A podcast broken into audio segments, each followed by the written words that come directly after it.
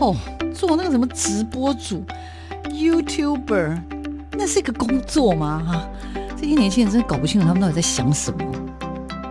大家都说直播主很赚钱，切，哪有那么简单？网络社群媒体崛起，传统媒体死定了吗？直播平台真的像你想象中的色情满满？它的真实情况到底如何呢？哦，个子又不是空气，怎么会外泄？哎呀，资料值钱吗？通通送你啦，随便啦。世界上没有绝对安全的系统，而人性是最大的漏洞。时下你不可不知的科技应用与社群发展。科技社群敲敲门，带你推开趋势的大门。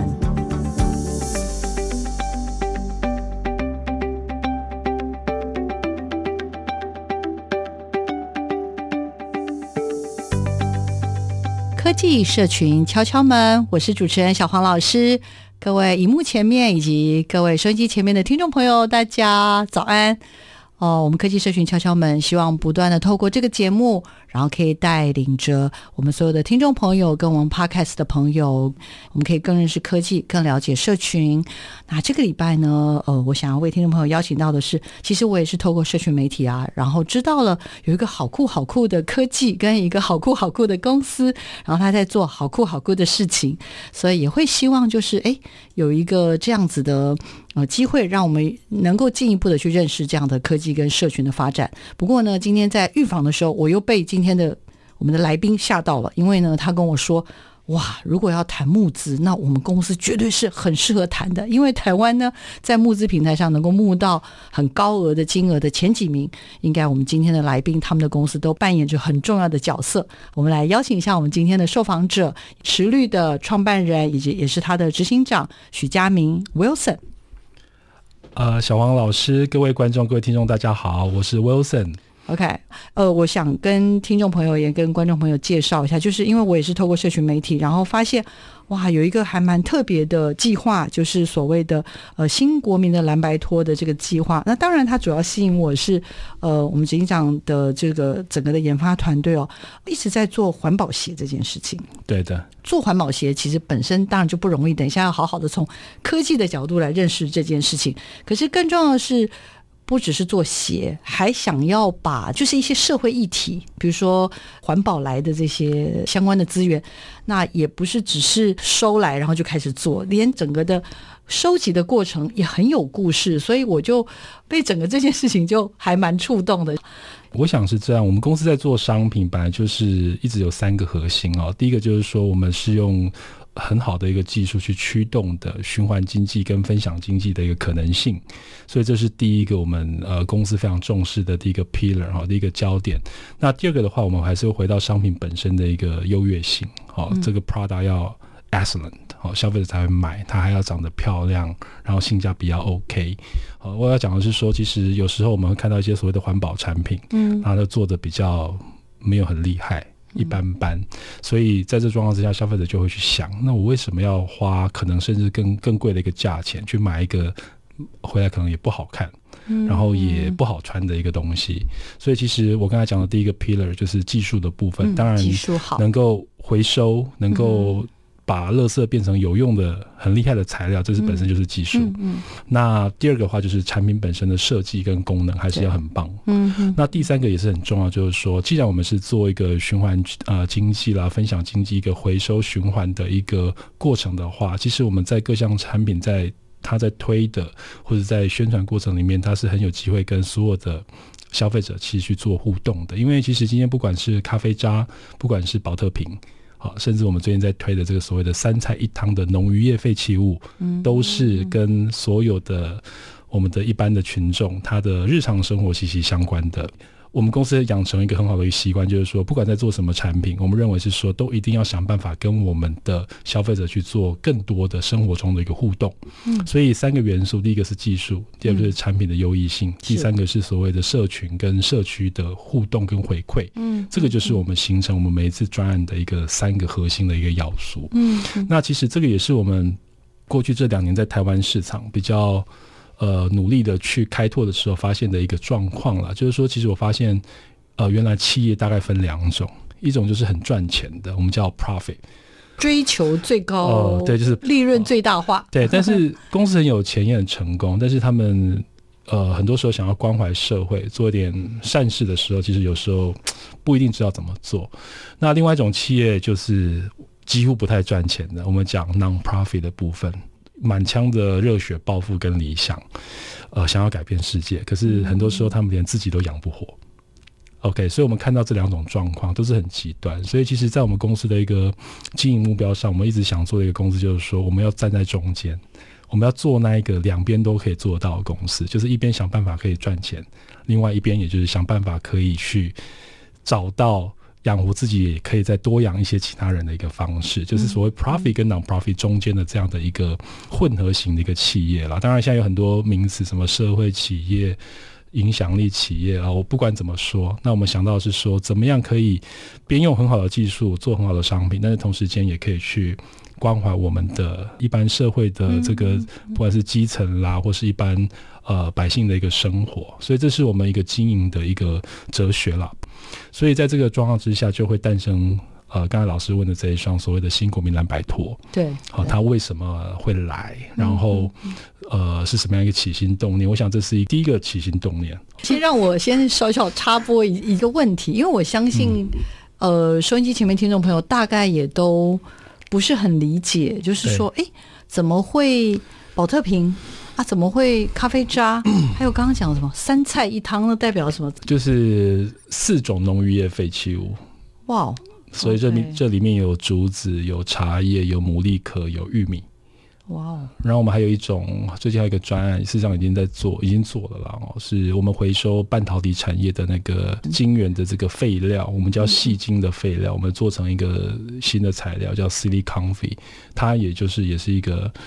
呃，循环回收的一个观念，那这边其实都有一些共同的一个特征啦，就是这些废弃物都是其他产业的一个 post usage，嗯，就是说用完之后，他们用完剩下的，通常可能会被认为是是完全没有用不到，就是对，然后甚至垃圾还要花钱去处理呢，甚至是很有毒害的。嗯，好，其实这个可以随便举例哦，就像咖啡渣，咖啡渣其实人类现在一年大概喝掉一兆杯咖啡，真的，我常想这个问题。然后一杯咖啡我们算过大概是三十公克的咖啡渣，然后算下来就是一年大概将近三百亿公斤的咖啡渣的这个产量，那是非常巨大的，大家没有办法想象，嗯，这是多大。如果各位现在在家里倒垃圾就知道，你咖啡渣你也不会回收，基本上你就是放在垃圾就丢掉了。咖啡渣其实它本身是一个。很营养的东西，这样讲了，嗯、所以其实咖啡渣如果没有经过特殊处理，它拿到垃圾掩埋场碰到土壤的时候被掩埋，它就会产生很大量的甲烷跟二氧化碳。哦、这两个刚好就是所谓的温室气体的前两名的温室气体。哦、OK，所以其实要讲就是说，喝咖啡很好喝，可是咖啡渣如果不好好处理的话，其实。你就会等于是你是产生温室气体的帮凶了，嗯、所以为什么我想要去回收咖啡渣，多做一些事情，是跟这个是有关系。那宝特瓶不用说了，我可以讲更多的数据。我我就是细经验也可以讲更多的数据。我就是每一次 当我决定要采访 Wilson 之后呢，我就有开始认真的查找一些资料。但是我越查呢，我就想说，哇，天哪，这个。你的管区管的有点有点大，这样子 就是，是然后，但是当然好像都回到一个核心，嗯，像刚刚讲的，那技术就不用说喽。然后还有设计也好啰，这也不用说。但主要是第三件事情，我觉得特别难呢，因为就是包含你刚刚讲的咖啡渣，其实因为有时候我们之前有时候会去咖啡厅嘛，啊，旁边其实会有一个那个小桶子说，啊，欢迎大家自取。嗯嗯、那之前就有人说啊，咖啡渣其实可以除臭什么这些。像我就是会思考说啊，如果可以的话，我就带一些回去，或许可以帮忙，嗯，去做这种刚刚讲的这种所谓的对，让他希望是一个善的循环。那我们这种都还是小的想法，但是。我看来，Wilson 呢，他就不只是只有想，他更是那个就实践型的，而且这个实践型就不是只是只有针对单一种的。他的确是垃圾了，就是说嘛，如果不处理，它就是负担。刚才讲到农渔业废弃物，嗯嗯嗯，台湾一年是两千三百万公吨左右，农渔民都是要花钱去清运。嗯，那现在如果说我们跑去说，哎，你不用清，我帮你清。嗯，他超开心的。嗯、那刚才讲到善的循环，我们不只是帮他清垃圾，对，那做好鞋子卖了一点钱之后，还部分的收入还再捐回给他，哦、还回馈给他去认养他的农作物哦，然后再把这农作物送到育幼园去给小朋友夹菜。所以这个是一个 一个新的做法了。对，我就是在看的时候想说，这样的大善人到底是谁呢？嗯、所以我虽然不认得你，还是决定要写一封信给那个贝壳放大小姐说，说对不起，我对这个人非常的好奇。我在想，不管怎样，可不可以来接我采访一下？对，所以这边还是回到那个重点，必须要有很好的技术去驱动改变的可能。嗯，嗯，嗯，你有改变可能之后，再去思考怎么样变成是一个正向的一个循环跟回馈。嗯，那如果说没有技术、没有科技、没有这个想法的话，只是想要做善事，那可能也做不动。嗯，对，可能也做，或是做很小一点点。我刚刚讲说，因为看到威森在做的事情是，你还有那个神奇的魔法杖，就你想要把这些，你想要把这些我们认为的垃圾呢，把它变成不是黄金，但是它等同于黄金。那但是我看你的资料，其实我觉得蛮酷的，因为原来你是做，应该以前是学财务的吧？嗯，我是念数学的，数学财务对了，对不对？然后后来在外商当，对对对，还当到副总裁，就是都是就是管钱的嘛，对不对？嗯，没有看过钱，很多数字。但是我很好奇，就是刚刚讲的这些科技的东西。可是要做刚刚我们讲的这个很重要的科技这件事情，其实这有一个很大的距离耶，所以我其实还蛮好奇。然后我本来其实前面预防我还问你说，哎，是不是家业做很大，所以你有机会可以做这件事情，还是有什么样的一个好的缘分？因为就算你家原来是做鞋的，我还是觉得这这件事情不容易耶。对哦，那我想这个起承转合是说，当然台湾有很大的一个鞋子的。代工的一个行业了，嗯嗯，那其实，在这个代工之下，当然它没有什么品牌，但是事实上，以代工来说，我们积累了也很多的一个知识跟技术。只是说，这样的一个知识跟技术，在过去代工的一个业态之下，你不太容易变成是一个具有高度正面社会影响力的可能性。嗯，嗯，所以这个也是我们想要自己出来创一间公司，做自己的商品跟品牌的原因，因为唯有。自己可以决定要怎么做商品，要把它卖给谁。那台湾如果曾经有的这些技术可能性，才有可能被落实。嗯，所以应该是说，因为家里也做过鞋子，那父亲那一代他们对材料也非常的重视。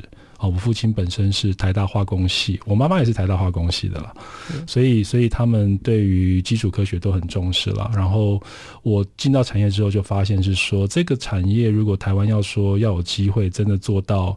品牌端做到一个有影响力的一个状态的话，哦，当然代工也很有影响力，但是要做到是所谓的商品跟品牌影响力的话，其实，在材料技术方面，台湾还是有可能的，台湾还是有那个基础的。嗯，所以呃，最近这几年政府在谈五加二啦，把循环经济放到就是一个重点的一个产业的话，我觉得这也是很有道理，因为台湾它倒还蛮适合的，因为它技术是有的，那市场也不是很大，所以其实很多。市场实验可以在里面是被去做尝试的，试试看。好，所以我想我们公司也是在这样的一个可能性之下，在这两年，我们可能是属于比较嗯，给他细也这种的是，就是勇于尝试了。好，所以也才会让像老师这边有看到，哎，我们有一些专案比较有趣。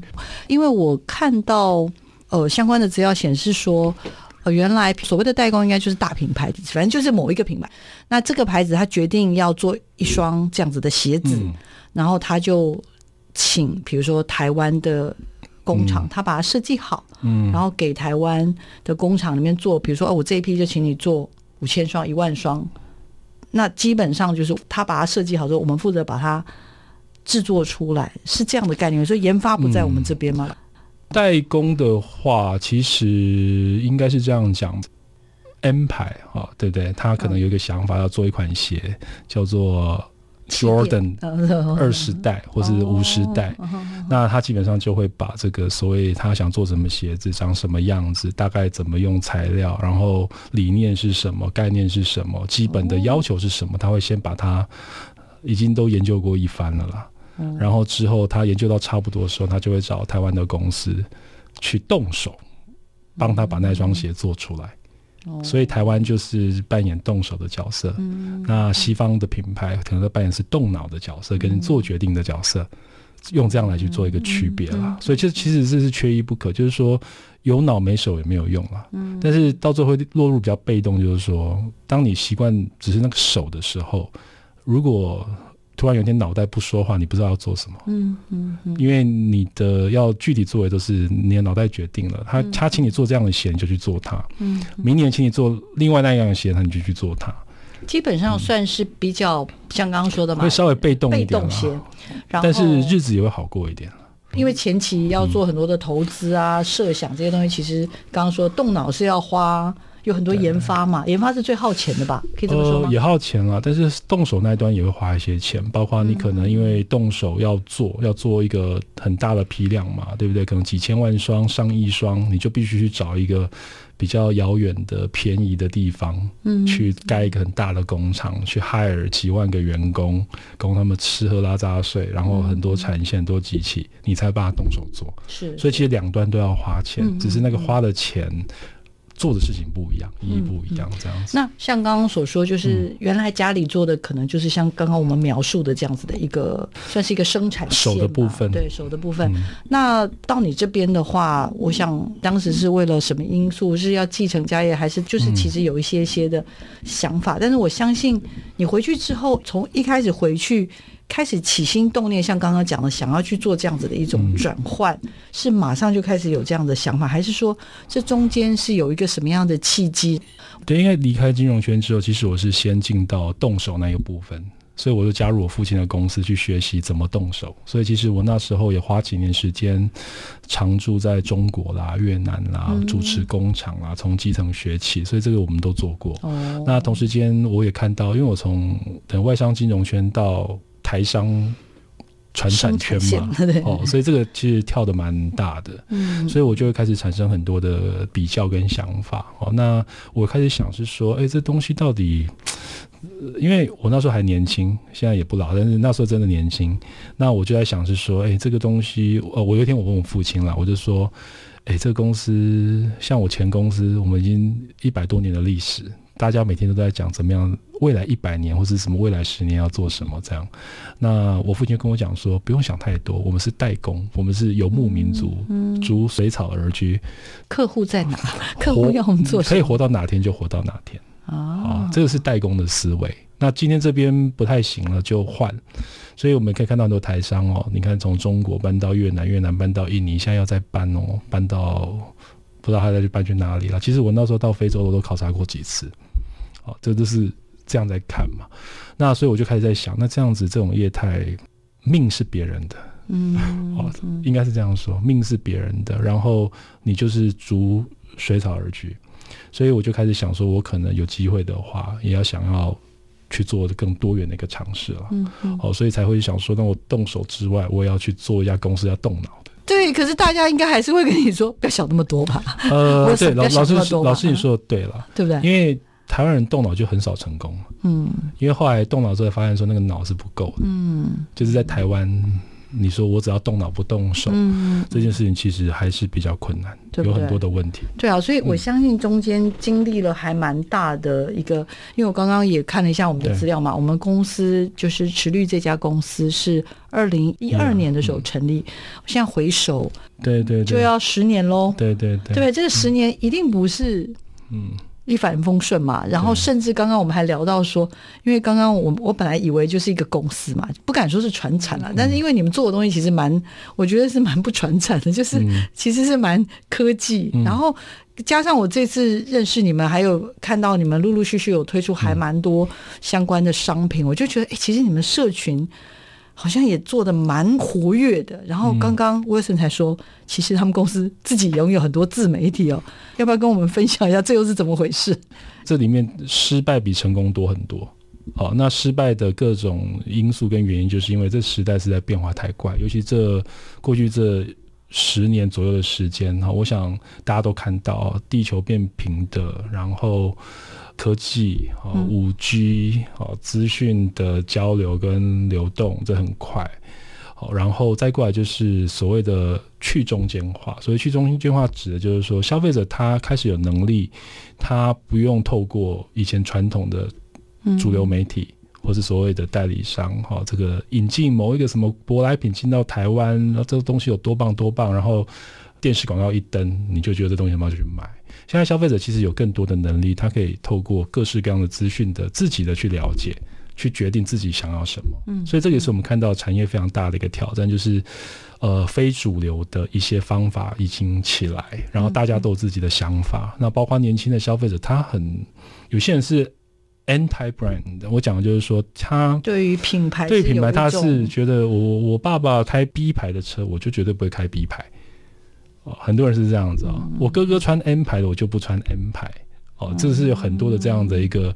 我们所谓的自我的一个想法就产生嘛，所以其实大家一直在讲什么克制化啦，这个就是这样来的。所以我们后来就理解到是说，我们如果想要透过传统的打法去做所谓的主流媒体，然后透过所谓的主流的或者传统的渠道去经营我们的事业的话，其实难度很高，或者说那个东西正在崩落。哦，正在崩溃。嗯嗯嗯。那我们从二一二年一路到一七一八左右，都遇到这些问题，好不容易建立起来的一点可能性，可是就因为时代的改变就被崩溃。然后这两年更因为疫情的关系，崩落的就更严重。消费者已经不出门了，他已经只是在家里了，他只是在滑手机。老一代还看电视，年轻人不看电视哦。年轻人就是看各式各样的。不知道从哪边来的资讯跟 KOL 跟美，这里面你是说嗯不经过滤的内容哦，也不一定，可是他就是看嘛，所以整个的一个所谓的资讯的一个流通的方式完全被改变的状况之下，你怎么去经营这家公司？嗯，其实这是我们在处理的一个问题了。所以其实我们也不是说我们做的不一样，嗯，我们只是想办法赶快让自己更 adaptive 去。这个新的一个方法，嗯嗯嗯、那也许传统的公司它还比较还在用更多的是它传统哦，我们传统媒体要怎么做，传统商品怎么 launch 哦，这个都是还是这样一个方法。嗯、可是，在我们一个比较新的小的，然后资源也不不是这么正式跟巨大的公司的一个操作理念里面，我想自媒体是一个嗯必须是几乎是没选择中的一个唯一选择。嗯毕竟家里还是有一个家族的事业在这个地方。那你今天这样跳出来说我要成立一个品牌，对家人来说也是一个 anti，就是你想要对抗，你想要做点什么？你是要叛变吗？还是什么？我还蛮好奇，就是说有这样子的一个启动了啊。然后前面你说，虽然爸爸妈妈都是这个。业内的好手，他们是真的觉得，嗯，你做这件事情真的对社会非常重要，所以 我们公司对不啰嗦，先你的前期的研发什么这些，我们来帮你还是什么？我我其实真的是还蛮好奇，就我相信应该一开头，嗯，就是如果很快的去想一下这九年，你会把自己切成几个 stage 阶段哦。毕竟是经营事业啦，所以一定要独立的非常清楚。所以我们呃打算做这件事情的时候，就是独立离开，去创立一家新的公司去做。嗯，那我们能够带走，所以带走就是说你在你的经验啊跟基因，你知道这个事情是怎么样。嗯，嗯，但事实上家人还是给予很大的祝福啦跟支持。好，因为他们也想要看看到底你去闯吧，你可以闯出什么样的一个状况里面来。到今天都还是很支持，只是他们现在可能有点后悔。所以他们发现说，这实在太苦了，你实在太傻了。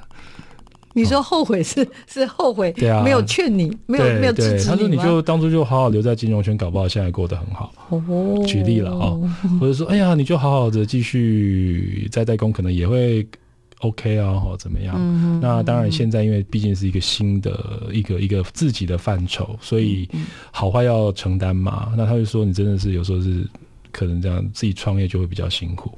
所以说后悔是这一点，但是事实上在那种在方向上，他们是觉得是很支持的，因为他们也想要这样的一个实验可以成功。哦、嗯，其实应该是说我们的上一代也都在想类似的事情，只是没有很少人真的冲出去，冲出去做。我。我们到今天还是不太成功了，但是对于上一代来讲，我想他们也都看到这个一定的限制，所以他们也会希望他们的下一代可以有所改变。嗯，只是那个改变是 O 不 OK，我们。我们要自己去负责任。懂懂懂。呃，我想持绿这个公司，还有甚至他们后来开展出来的，我也蛮希望的。听众朋友跟我们 Podcast 朋友也可以利用一点空档的时间，赶快把手机或者社群媒体打开，它有一个 Lab。二十二，然后台湾野台系，系是那个系主任的系。另外，我发现他们也有另外的好几个，包含 Lab 二十二台湾，就他们有不管是脸书或者 IG 等等，他们都有自己的经营的平台，所以做了很多非常非常酷的事情。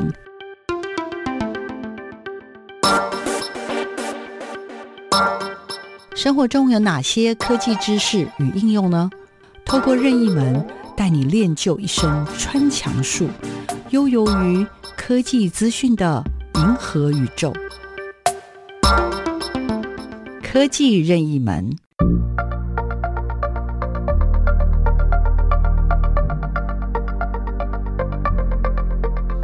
大家好，我是池绿二智梦所的 Wilson，今天跟大家谈谈呃所谓的循环经济哈、这个名词听起来很无聊，但我想用一个比较简单的方式跟大家去解释它。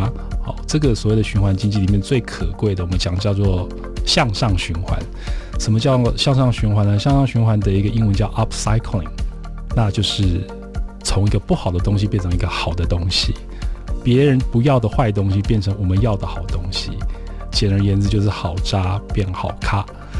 就像我们公司哦，会用别人不要的咖啡渣做成一双很棒的咖啡鞋，别人不要的宝特瓶做成一双大家都觉得很喜欢的宝特鞋。这就是所谓的一个从其他产业已经没有价值的一个废弃物，甚至是呃危害地球、毒害地球的一个废弃物，变成是一个非常高性能的一个鞋子的材料。那它得到一个新的生命，呃，往上循环。从一个悲情的好渣的一个状态，变成一个大家都喜欢的一个好咖，所以这是今天跟大家分享所有循环经济的向上循环，好渣变好咖。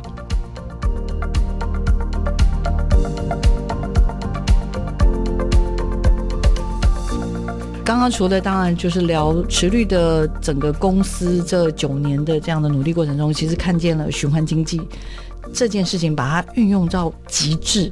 所以你们公司那个 slogan 我觉得也蛮厉害，叫什么“好渣变好咖”，是不是？我觉得那句话其实还蛮厉害的。嗯。好，那除了科技的部分之外，其实我今天最最想跟 Wilson 聊的，就是也是我们这节目的主轴啦，就是社群。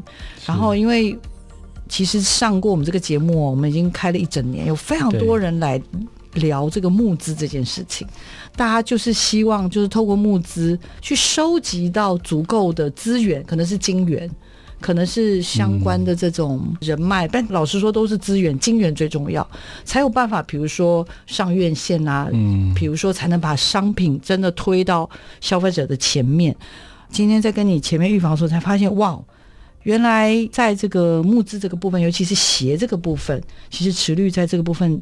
有很多很厉害的记录哎，你愿意那个吗？不藏私跟我们分享吗？看能讲到什么程度好吗？因为我们都很好奇，OK，我，我很想知道。其实这个还是要谢谢很多大家一起工作的伙伴啦，因为其实呃我们是运气很好。那当然以成绩来讲的话，以鞋类来讲的话，台湾群众募资的前五名，第一名、第三名、第四名、第五名都是我们公司的案子。嗯，那这我很感谢，这这里面有很多的呃。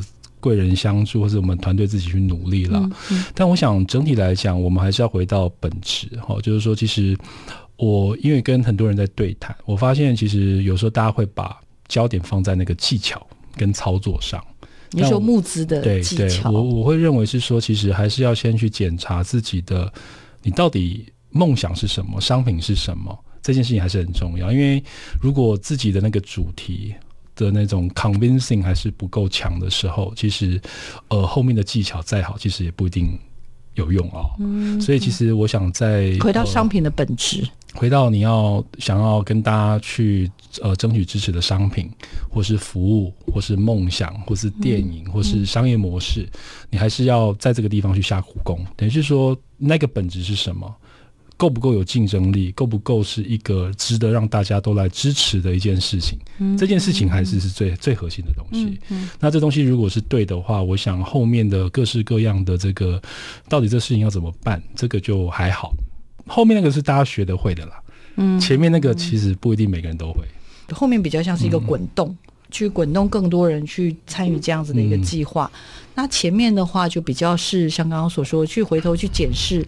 对于这个商品的，比如说定位啦，嗯、或者是去做一些这个商品到底是不是呃有机会能够让更多人去认同。我们以前常常会为了支持这个理念，然后去买了这个商品，嗯，或者是用了这个服务，但是买回来之后发现哇。就是用起来不舒服，就会阻碍了你下一次继续愿意去做这样的事情的动能。对，所以我就会还蛮好奇，就是一种就是真正就是商品去募资，对，好，另外一种就是好像是还会跟一些团体是吗、嗯嗯、一起合作。当我们大概了解一下，说当你在做这样子的一个募资的这个过程，帮我们去做一个案例的解说好。好，我我想这个也很多人问我是说，哎，像池旅其实不是一个。这么小的公司，其实也不见得需要经过一个群众集资来达到，呃，所谓的一个筹措资金的一个目的了哈。但其实这也不完全正确了，因为其实我们公司很多的专案是很花钱的，所以我们也会非常希望是说，在一个专案真正呃要开始花大钱去往前走的时候，我们需要用一个群众集资当做市场测试的一个过程，去了解大家对它的理解度跟。未来可能的支持度是如何？同时间也去筹措第一笔资金去做这个案子。嗯，所以其实我想，群众集资落到像呃我们这样一个公司的时候，其实它还是有它群众集资本来的一个意义。这个是呃蛮重要的啦。第二个的话，我也是故意用这样一个方式去考验我们整个组织的一个运作，因为其实这里面就牵涉到群众集资是一个所谓在数位时代能够说一个好故事的一个过程。嗯嗯啊，因为它毕竟几乎是一个数位化的一个操作。嗯啊，然后你必须本身是你的故事也好，理念也好，商品也好，能够。吸引大家去支持你，因为毕竟你可能是一个无名的一个品牌。嗯、那大家为什么不选主流品牌，要去支持你这样的一个名不见经传的一个专案或是商品？你要给大家足啊、嗯呃、足够的一个理由。所以我们选择用群众集资做了几次的一个产品上市，就是因为我们希望考验我们的行销团队，如何可以在这么困难的一个假定之下，他还可以成功的把商品做推上市的一个动作。嗯，嗯因为尤其我们是卖鞋子的哦。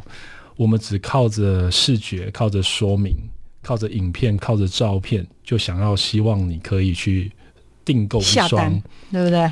你就对着猜的一双鞋，然后那双鞋可能是你还要好几个月之后才能够，我们才生产出来给你的一双鞋。嗯，这代表我们的行销团队要非常的用力，他的故事、他的说服力必须到某一个程度，消费者才有办法在这一种所谓的他根本没有试穿过。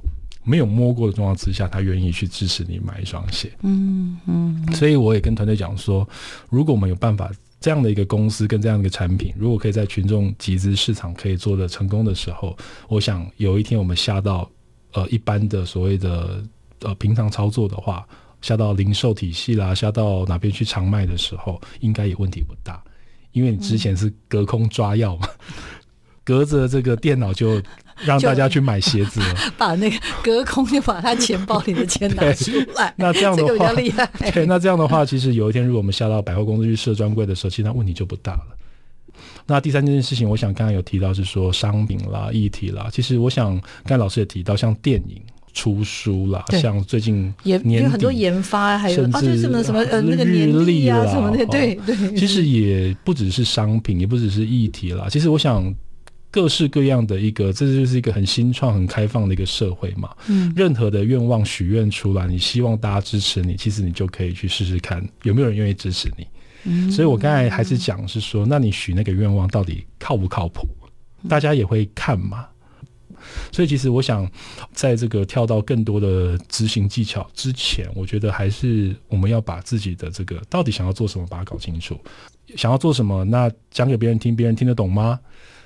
那别人相信吗？别人愿意支持吗？嗯、这个还是要好好的去做过盘点，嗯、才会确保群众集资比较容易可以成功。对，因为刚刚我其实看了一下，就是之前刚刚讲的前几名了，应该是现在记录一时还不容易打破的哦。第一名应该是那个宝特鞋吗？宝特鞋，对吧？对，那是你们第几次的？第二次，第二次的。嗯，我们第一次的群众集资是一双咖啡小白鞋。嗯，那时候是台湾疫情刚爆发的时候，所以其实我们也不知道会发生什么状况。去年吗？去年的三四月之间。嗯嗯。然后那时候一上去，结果还不错，我们卖了一千零六十七万，就是超过一千万这样子。那就给团队蛮大的信心。哦，原来我们好商品在这么困难的环境之下，大家还是会支持，所以才去策划第二档的这个宝特鞋。那所以，当我们在做第二档的时候，我们就团队压力就很大了，因为当你曾经 自己自己给自己设了一个天花板，这样接下来要再再就当然希望可以做得更好啦。所以做保特鞋的时候，我们就当然就更努力的去计划，包括产品要做得更好，环保的技术要实现的更好。顺带说，那保特鞋就是十五个回收保特瓶做成的哦。对，那我们现在已经进化成它是十五个海废保特瓶做成的。那个回收的保特瓶，它做成是呃鞋面的纺织品啦、鞋带啦、鞋垫啦、鞋底啦，所以各个主要部件都是回收保特瓶做成的，是完全是对，所以这就是已经是一个技术非常困难的一个状态。所以当我们跟消费者去解释说，哎，这东西就是这么的难，大家会觉得哦，真的好厉害，所以我。有可能会去支持或者试试看，这就很重要。所以产品本身创新就已经在那个地方就得分。所以我刚才，我现在再回来讲，我刚才讲那三件事情。是。那第二件事情就是所谓的产品本身的设计跟功能性嘛。嗯。那那个部分我们下苦功，所以那双鞋其实是我们过去在意大利、在德国都得奖的设计大奖的产品。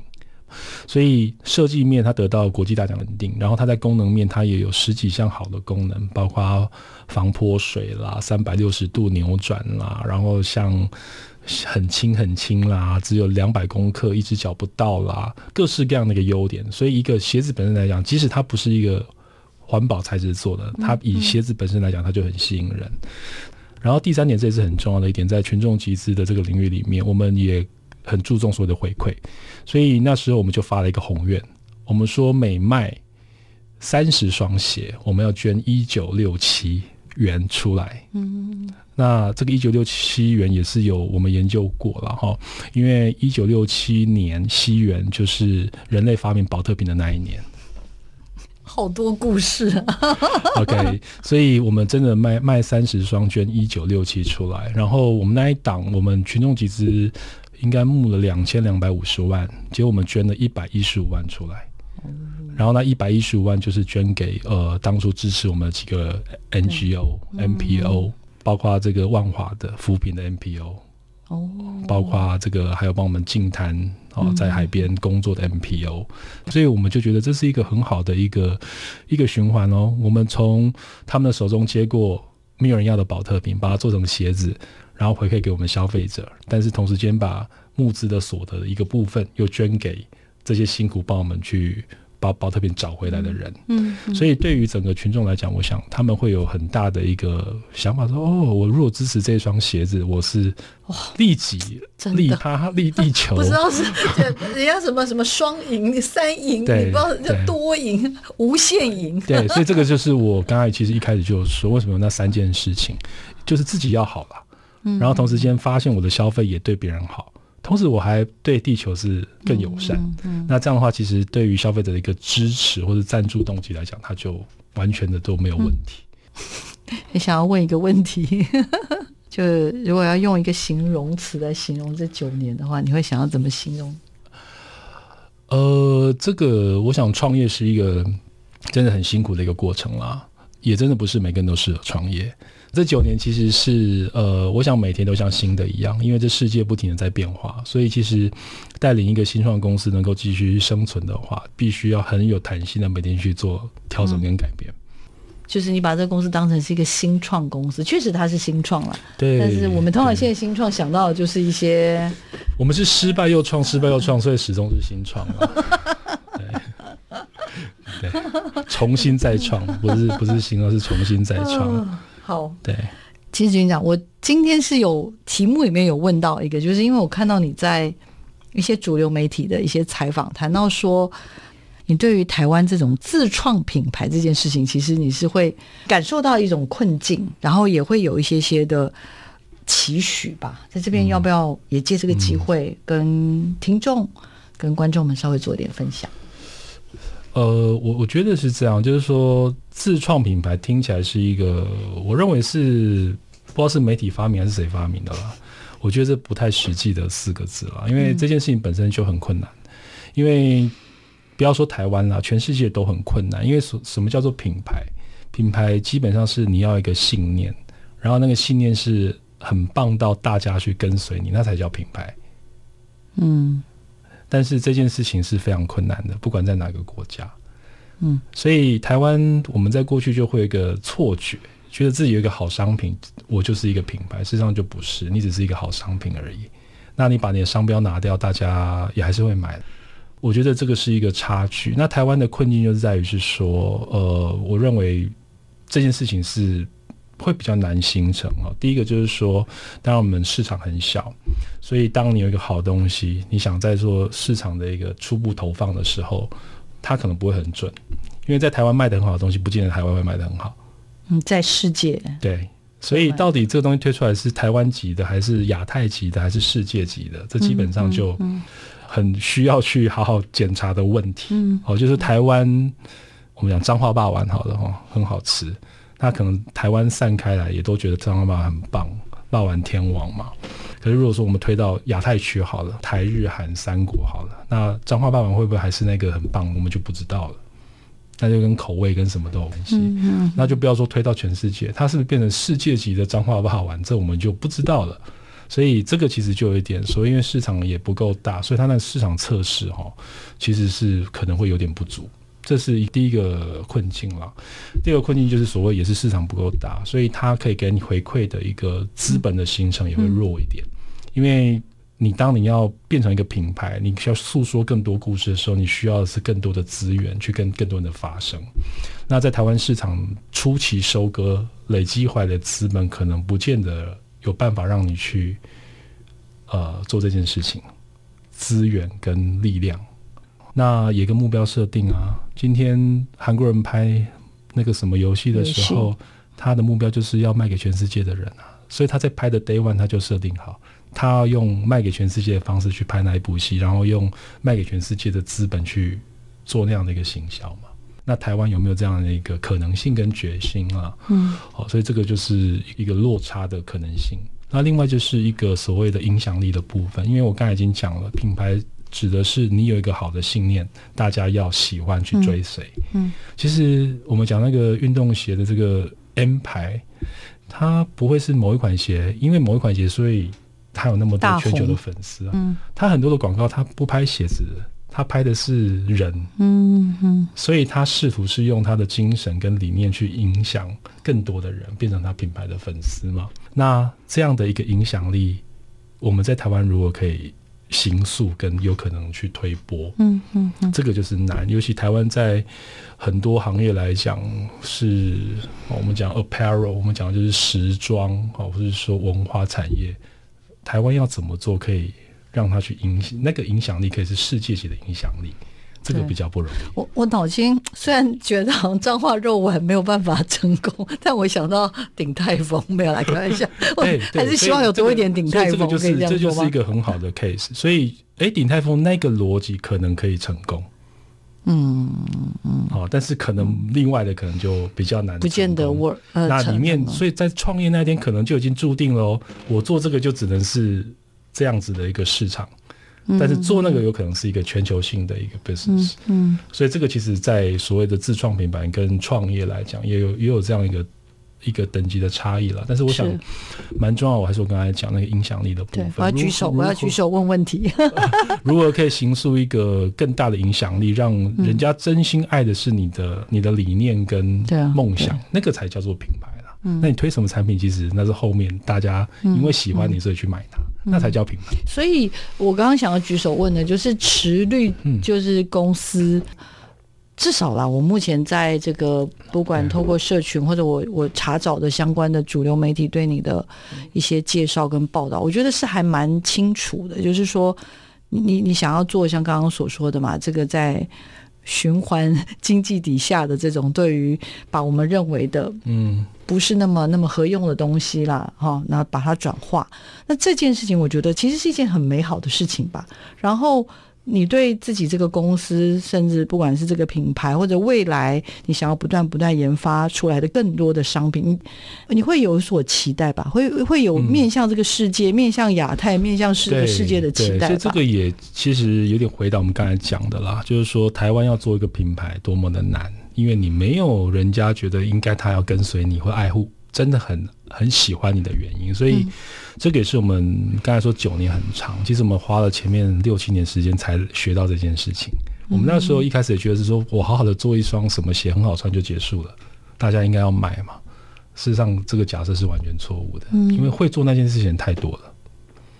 所以，如果一家公司只把自己说我这样就很厉害，其实那还是。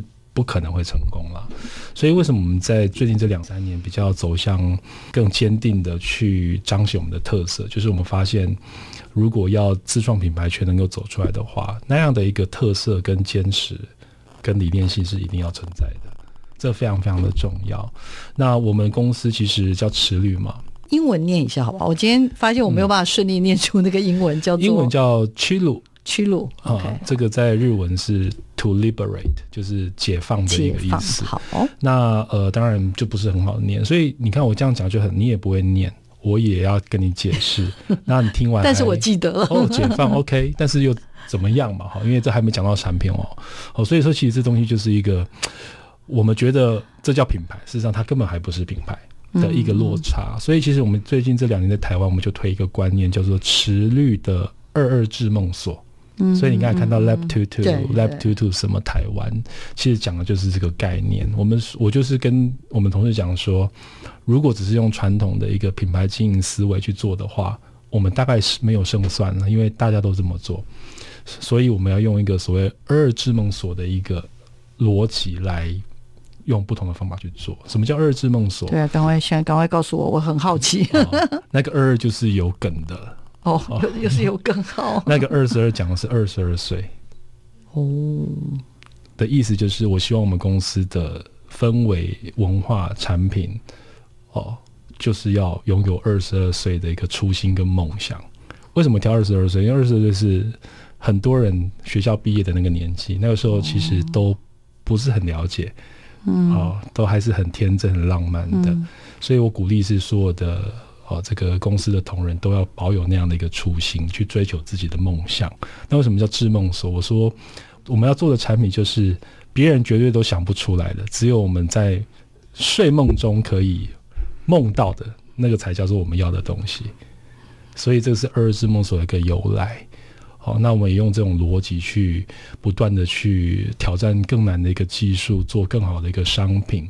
然后讲更好的一个理念，试图用这种方式来，我们叫 reshape 吧，好，这样我们的一个或者 sharpening 我们的一个公司的一个核心跟我们的一个 reach，嗯，好的，所以这也回到我们开始讲的这个，好厉害，我就觉得我开的课应该请他去上比较好，因为我觉得我们真的自己好像觉得自己有在接触媒体，可是事实上在面对科技跟面对新媒体这部分，其实老实说。